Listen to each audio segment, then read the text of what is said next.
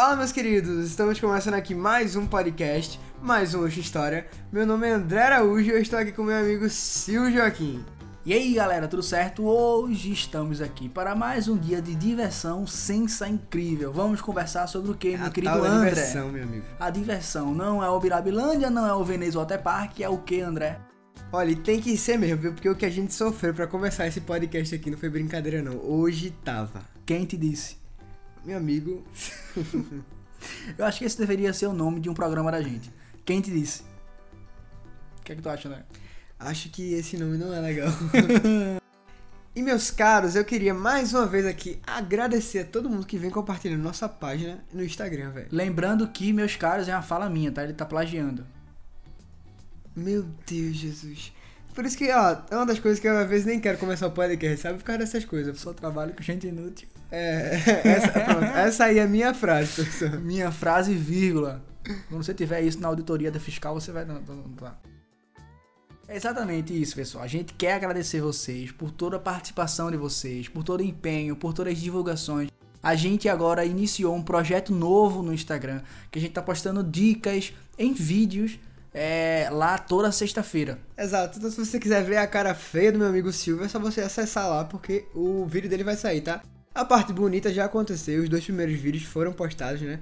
Por mim. A Exatamente. questão da Primeira Guerra Mundial, a gente falou lá, e também falamos a questão do plano de metas de Juscelino Kubitschek. Então, se você quiser saber mais sobre esses dois assuntos, é só chegar lá no nosso Instagram, que é arroba História e não. Arroba hoje história. Exatamente, pra não confundir, arroba História e não arroba História. Exatamente. Lembrando que quando for curtir, lembra, lembra de ativar o Avast. Porque esse, porque esse vídeo aí tá com o André. Então quando você curte, provavelmente vai entrar algum vírus aí. Meu irmão, finalmente, fazia tempo que tu não mandava uma boa no podcast. uma boa. Sabe o que é uma boa, meu irmão? Sabe o que é uma boa, meu irmão? Uma boa que tem na pradaria, que a mulher chama de broa. Segue o jogo. É, por isso que eu disse, pessoal, fazia tempo que ele não mandava uma boa e acabou nela mesmo. Mas então, galera, o assunto de hoje vai ser sobre dois podcasts que a gente já fez, tá? Sobre a Era Vargas. Exatamente. Hoje a gente vai falar sobre o terceiro e último período desse governo de 15 anos do nosso queridinho Getúlio Charutinho. Pois é, já passamos pela Revolução de 30, governo provisório e também pelo governo constitucional. Então, se você ainda não ouviu, tá aí no nosso feed disponível os podcasts, tá? Então aí é só acessar ou no Spotify, no Deezer, onde você achar melhor para estar tá ouvindo a gente. Olha o gol. Gol aonde? Na Fonte Nova. Goiás 1, Goiás 0. Valeu, Luiz Roberto. Sensa.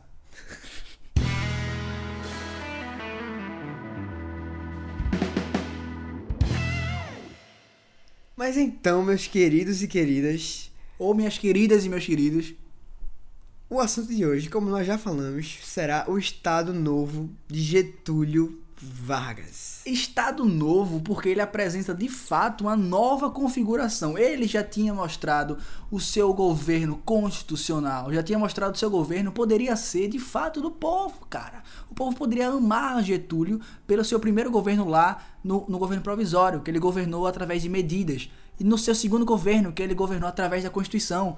Agora é novo, negão, porque ele vai entrar com os pés nas portas com as mãos nas mesas e com os plurais nos português. Exatamente, porque aí lembrem, no final do governo constitucional, em 1937, Getúlio Vargas, no próximo ano, em 38, iria estar próximo da eleição. Então, amigo, o garoto ele já estava planejando uma forma de continuar no governo sem que ele pudesse sofrer risco de estar na eleição e perder aquela eleição. Por isso, ele, junto com o capitão Olímpio Mourão Filho, planejou o tal do Plano Cohen. Essa conversa aí foi bem arquitetada, foi um plano, foi o que a gente pode chamar de fake news. Exato. Por que foi uma fake news? O Plano Cohen foi uma invenção do governo para dizer que os comunas, os nossos queridos stalinistas, os nossos queridos trotskistas estavam querendo tomar o governo através de um golpe. Só que não foi bem por aí, né, André? Exatamente. Vargas ele usou uma coisa que tinha deixado a população um pouquinho preocupada, que foi a intentona comunista de 1935. Essa intentona ela aconteceu no Rio de Janeiro em Pernambuco, no Rio Grande do Norte, tá? Mas acabou que ela não teve muita mobilização. Então, onde ela durou mais dias foi no Rio Grande do Norte, que foi três dias, tá? A população lá, algumas pessoas foram para ruas tentar causar um levante comunista. Tomaram um quartel. Exatamente. Con- Conseguiram deixar o transporte público de graça e tal. Mas quando Vargas falou o seguinte: Ó, tô mandando aí um bombardeio, tô mandando aí minhas tropas. De leve. É. Aí a galera falou o seguinte: Eita, a gente nem queria fazer isso mesmo. Exatamente. Então é o seguinte, a intentona comunista, ela aconteceu de fato, mas na verdade é, foi muito fraca, não teve mobilização e acabou rapidinho, tá? Digamos que foi um peido, mas o povo pensou que ia ser uma diarreia. É, exatamente. É, essa, essa analogia... mas enfim, né? Vamos continuar. Então, ele usando né, dessa intentona comunista, ele criou um plano Cohen, né? Ele não disse que foi ele que criou, obviamente. Pelo amor de Cristo. Obviamente, ele disse que estavam criando um tal chamado Plano Cohen, e nesse plano o Brasil seria ameaçado pelos comunistas. Nisso, ele pediu que o capitão Olímpio Mourão Filho escrevesse uma carta. Essa carta, meus amigos, não tinha mais de cinco linhas. Só pra tu contar uma coisinha. Como é que um golpe de Estado vai ser organizado em menos de cinco linhas? Aí deixa eu te contar uma historinha. Isso é o quê? Isso é um golpe? Isso é uma mensagem codificada? Isso é a NASA? Isso é o Chick Niggas? Não sei. Se alguém puder me dizer como é que toma o governo escrevendo apenas cinco cartas de recado, me deem um aviso aí porque a coisa está muito séria pro meu lado. Bem, e com esse plano Cohen estabelecido, com tudo pronto, Vargas conseguiu usar isso para dizer: "Gente, eu tô aqui para salvar vocês, bebê". Aí a galera falou: vem em mim, me chama de WhatsApp e me manda mensagem. E em 1937, Getúlio Vargas dá um golpe de Estado e instaura o então conhecido Estado Novo, que seria uma nova ditadura brasileira. No caso, seria a primeira ditadura brasileira republicana. Ah, só pra constar que golpe se escreve com G e não com J, tá? Porque a galera erra às vezes. Isso é daquele português também, pra redação. Senão seria Jolpe. Com o início do Estado Novo Varguista, né, a gente vai ter o fechamento dos partidos e dos congressos. Então, basicamente, Va- Vargas já estava dando um recado, né? Tipo assim, ó, não vou querer muita gente dando pitaco. A maioria dos partidos ele vai extinguir porque é exatamente isso. Aquela picuinha de, ah, eu quero isso, eu quero aquilo. Vargas vai dizer logo, olha, você não tem que querer nada. Se eu disser que sopa é janta, você vai ter que aceitar. Se eu disser que o feijão é embaixo e o arroz é em cima, você vai ter que aceitar. Então cale sua boca, que meu, seu nome não é Arielle Sainara Eslebitecu de Ravache.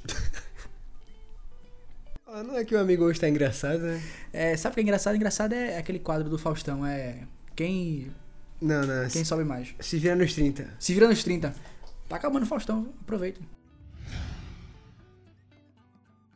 Vargas, tomando as suas primeiras medidas, ele vai exatamente extinguir os partidos e fechar o Congresso. Entretanto, ele vai tomar uma atitude que vai ser engraçada. Ele vai outorgar uma Constituição. Vê que coisa engraçada. Ele não quer ser chamado de ditador, puramente ditador. Ele quer dizer, ó, sou um ditador, mas um ditador moderno. Um ditador que tem uma Constituição aí, belezas. É engraçado, porque Mas você não percebe, né, que as primeiras medidas dele ele já mostra que já tem um caráter de ditatorial. Exatamente. Não dá pra entender quem é Vargas ou o que é Vargas, porque ele é literalmente isso. Ele dá uma tapa e dá um beijinho. É. Uma tapa e um beijinho. Vargas é literalmente duas caras, três caras, quatro caras, porque ele se molda a tudo que tá acontecendo no tempo. Então, Vou usar já um- foi comunista, já vai ser fascista, é, republicano. Vou usar um termo sensacional agora, quer ver? Ele é multifacetário. É, foi o que eu quis dizer, né? Mas tu usou uma palavrinha. Então, a Constituição de 37 vai ter alguns pontinhos aí muito interessantíssimos. Eu vou dizer só alguns, mas eu convido você a acessar a nossa página no Instagram, porque a gente colocou lá características gerais dessa Constituição, tá certo? Eu vou dizer apenas unicamente alguns pontinhos legais aqui. Um pontinho muito interessante dessa Constituição de 87 é justamente a censura mídia que ele vai estabelecer pelo Departamento de Imprensa e Propaganda, tá? Isso aí está instituído na, na Constituição de 37. Para saber mais um pouquinho aí, você vai lá na nossa página, no nosso Instagram, que é o famoso arroba História. Certo. E dando prosseguimento ao Estado Novo, teríamos a questão do fascismo, tá? Precisa entender o que? Nesse período da, da instauração do Estado Novo por Vargas, a gente estava no contexto do, da ascensão dos regimes totalitários na Europa e do começo da Segunda Guerra Mundial, que vai influenciar também de outras formas nesse governo. Mas um dos pontos que Vargas usa é justamente a questão desses, desses regimes totalitários, né? Que estavam surgindo na Europa para se apossar de algumas dessas ideias e trazê-las aqui para o Brasil. Por isso que muita gente chama o governo de Vargas de fascista ou de tendência fascista, né? Algumas das suas atitudes e algumas das suas alguns momentos do seu governo demonstram isso. Tanto é que uma das coisas que a gente pode demonstrar isso é na questão da do DIP, né? Que era o Departamento de Imprensa e Propaganda do Estado Novo, que ele basicamente dizia o que é que o governo ia falar, o que é que podiam falar do governo, e era basicamente o seguinte: tu só fala o que eu quiser, quando eu quiser e na hora que eu quiser. A imagem que eu vou construir de Vargas é daquele cara, o paizão, pai dos ricos e mães dos pobres, para justamente ele poder crescer como líder nacional. O cara que fica cansado pra caralho, trabalhando em prol da população, o cara que só vai dormir tarde por conta de insônia, trabalhando em prol da população. É, é esse cara mesmo, sabe? Esse cara que luta pela, pela, pela sociedade que vai ser construído no imaginário popular da época. Outro ponto interessantíssimo desse governo varguista autoritário vai ser justamente a instituição da CLT.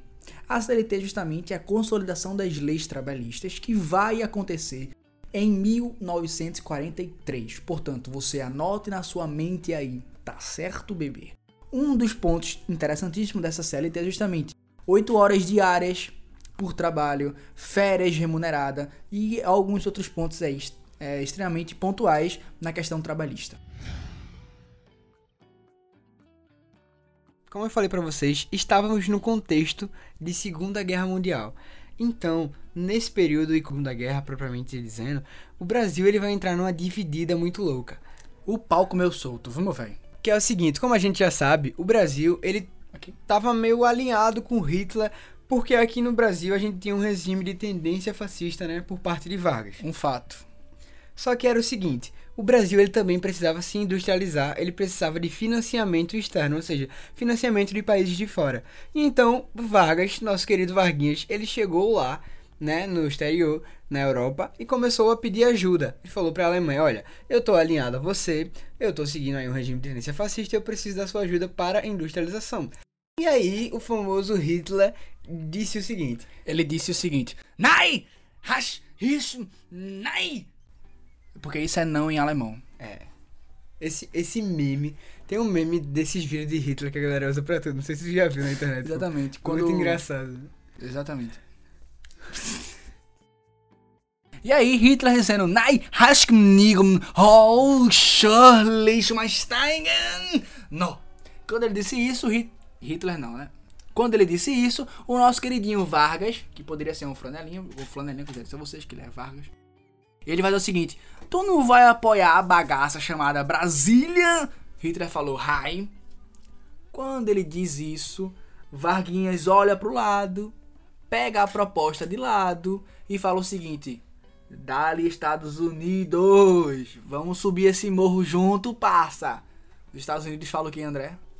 This is America, baby. Isso significa vamos tomar uma sopa. É que é traduzindo é isso aí. É, na verdade, milkshake, né? Eu não gosto muito de sopa, não. Pô, esqueci. É, realmente, a tradução de. Vamos tomar milkshake. É This is America. Exatamente.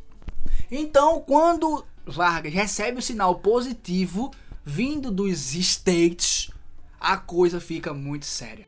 E você vê que contradição, meus amigos. O cara estava aqui no Brasil, Getúlio Vargas, com um regime de tendência fascista, fascista, ou até fascista, né? Ou até fascista. E vai se aliar aos Estados Unidos, que seria a principal potência do capitalismo na época, e estaria do outro lado da guerra. Exatamente. Aí você vê o que é uma diplomacia, o que é uma Quer política. Dizer, principal potência ainda não, né? Entre aspas. É. Ou o cavalo que corre solto aí no meio. Para você ver o que é política, para você ver o que é negociação. Negociação é o seguinte, eu tô com minha mão aqui, mas meu pé esquerdo tá ali. Então segue o baile, negão. Assim, a Alemanha olhou pro lado, olhou pro outro, olhou pro centro, disse pra galerinha e falou logo, brother, esses Brazilian querem tumultuar. Vamos atacar alguns navios aí de leve, A galera da Alemanha falou: Vamos, baby. Vamos ficar a ver navios. Vamos ficar a ver navios. Vamos dar um pouquinho de lapada. Nessa questão aí, boy, praticamente 21 navios brasileiros nessa brincadeirinha aí foram afundados do nada. Por um emissário só, né? Que é justamente os alemães. Nessa brincadeira aí, um navio grandiosíssimo que estava, é, se eu não me engano, era suprimento que ele estava carregando, acabou sendo afundado aqui perto do Brasil. Bem... Natal. Hã? Natal. Em Natal, é exatamente isso. Bem pertinho da costa brasileira. Quando isso aconteceu, o Vargas bateu no bolso e falou: Epa, meu amor, aqui não, baby. Que, que, que, que, que. o cacete vai rolar solto. Vargas ligou para o seu amigo lá, Roosevelt. Vargas ligou para o seu Miglis, Roosevelt. Roosevelt respondeu com a tecnologia mais avançada do Wi-Fi por WhatsApp para Vargas e falou: Vamos junto nessa tiração de onda, baby cacete rolou, foi onda.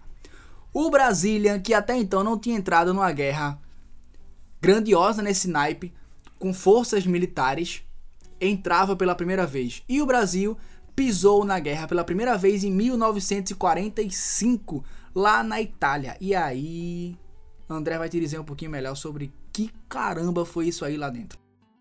Seguinte, meus caros. Lá na Itália tinha um lugar chamado Monte Castelo. Esse lugar era o seguinte: muita gente dizia que ninguém conseguiu derrubar as tropas dos nazistas e dos fascistas lá naquele monte, naquela montanha. Era como se eles ficassem justamente em cima da montanha e todo mundo os visse de baixo. Então, quando eles chegavam, eles atacavam de cima e as pessoas se tornavam muito vulneráveis. Exatamente. Até porque isso é uma condição física, né? Se você é mais alto, se você está no local mais alto, você tem mais condições de atacar o seu adversário, uma vez que ele é mais baixo.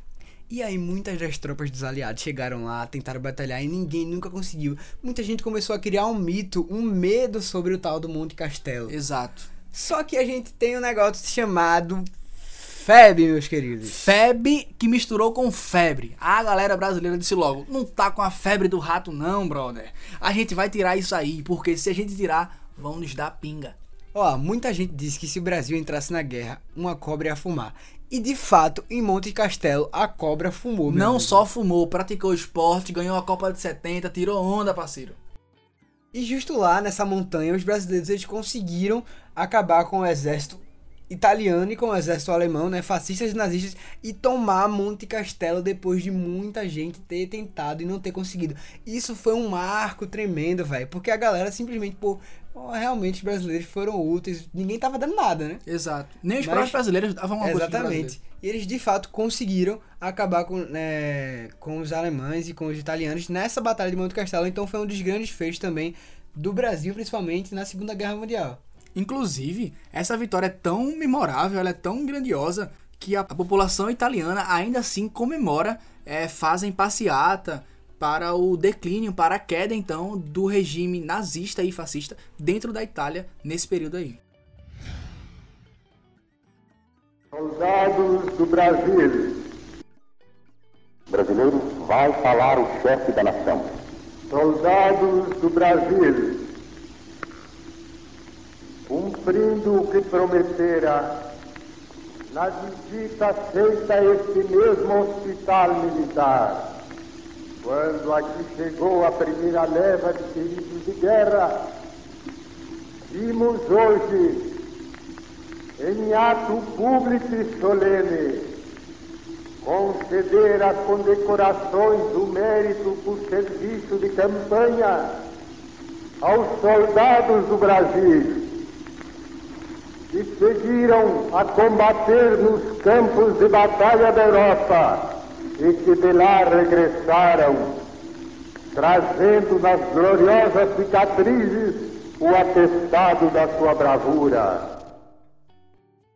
Então você vim dizer para mim e para André que o Brazilian foi para lá e não fez nada, passou vergonha, passou chacota, isso é uma brincadeira.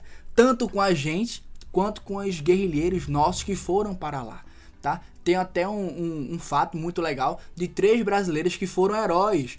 Eu acho que foi. Eu acho que é uma das únicas cenas do mundo de uma guerra que os soldados adversários param e enterram os próprios soldados adversários nessa batalha. três soldados brasileiros enfrentaram bravamente o exército, uma tropa alemã, acabaram morrendo e foram enterrados por, pelo capitão da tropa alemã. E logo os alemães, né, como muita gente diz, seriam os frios, seriam os que não têm sentimentos, eles realmente reconheceram os esforços A brasileiros, bravura. né, os esforços brasileiros naquela época. E a coragem que eles tiveram de enfrentar o exército alemão mesmo estando em desvantagem. Um fato giga enorme. Bem, meus amigos, então vocês têm que lembrar basicamente que o Brasil, ele nesse meio, nesse período da guerra, né, ele passou por uma industrialização muito forte pelo financiamento dos Estados Unidos, né, principalmente das siderúrgicas brasileiras, elas tiveram uma força muito grande com esse dinheiro, com esse capital investido pelos estadunidenses, tá?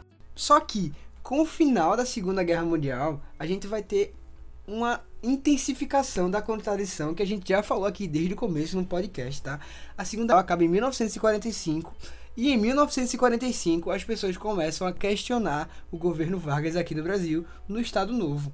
Porque era o seguinte, no Brasil tínhamos um regime de tenência fascista, então muita gente começou a se questionar, peraí, a gente lutou contra a Alemanha, contra o fascismo, contra o nazismo na Primeira Guerra Mundial, e agora a gente tem um regime fascista aqui no Brasil, não faz sentido nenhum, a população começou a se questionar, os- até os próprios militares começaram a se questionar e vão ser um dos principais né, fatores para tirar e conseguir tirar Vargas do poder. E essa contradição começou a imperar. Vargas, que nunca foi besta nem nada, ele sentiu essa pressão, né, depois da, da Segunda Guerra Mundial, sentiu que as coisas não estavam muito boas, tá, em relação ao seu governo. Ele mesmo refletiu sobre isso e disse: "Galera, é o seguinte, eu não vou sair manchado, tá? Eu não vou sair manchado sobre isso. Então eu vou sair do governo de bom grado. Entre aspas, né? Porque ele não Ex- queria sair. Exato. A situação do Brasil era agitada na área política.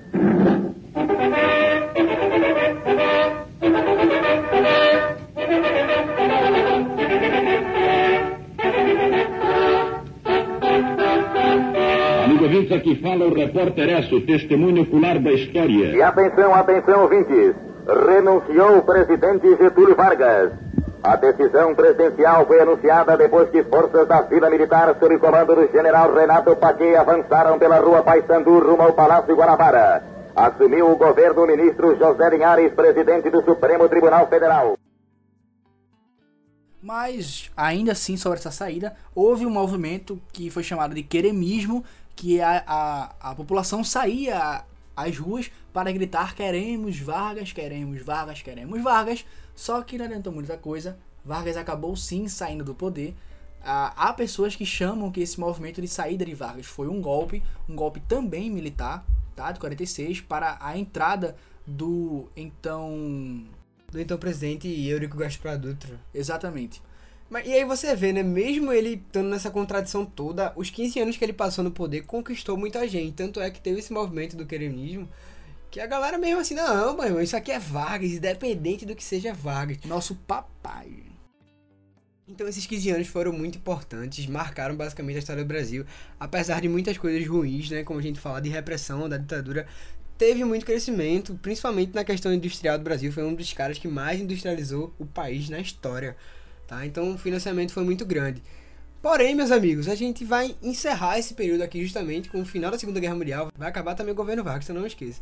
Acabou a Segunda Guerra Mundial, Varguinhas vai estar chorando aqui no Brasil também, tá? Mas não se enganem, tá? O cara não vai governar o Brasil pela última vez, não. Exato, ele vai dar uma de Exterminador do Futuro e vai dizer: Eu vou voltar. E ele acaba voltando, cara. Ele chega no Brasil para governar pós o, pós o Cabinha que tinha dado o golpe nele, que é justamente o nosso queridão Dutra. Não é o lateral direito, do, não é o lateral esquerdo do esporte, tá? É, né? Há contradições, porque também dizem que esse cara, ele justamente ele é aliado do PTB de Vargas, né? Exato. Do Gaspar Dutra, teve uma eleição e tudo mais. Porém, meus amigos, isso aqui é um assunto para outro podcast. Outro papíssimo.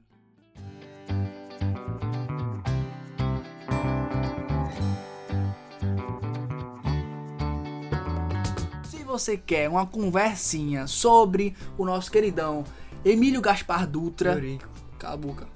O nosso queridão Eurico Gaspar Dutra. Você dá aquela comentada de leve, você dá aquela tweetada, que a gente não tem Twitter, mas já dá aquele tweetada de leve, você dá aquele message, aquele directs saliente. E com isso, finalmente pomos aqui um fim à Era Vargas, né? Depois de tanto pedido de vocês, nós vemos que os podcasts né, relacionados a Getúlio Vargas, eles têm muitas é, interações e tal, a galera curte muito. Então a gente tá aqui encerrando a Era Vargas, tá? Se você quiser Vargas, a galera não cansa não, né, meu amigo? Era Vargas, Vargas, Exatamente. Vargas, Vargas, Vargas. Fala de novo, que a gente tá aqui pra lhe ouvir, tá bom? Fala de novo.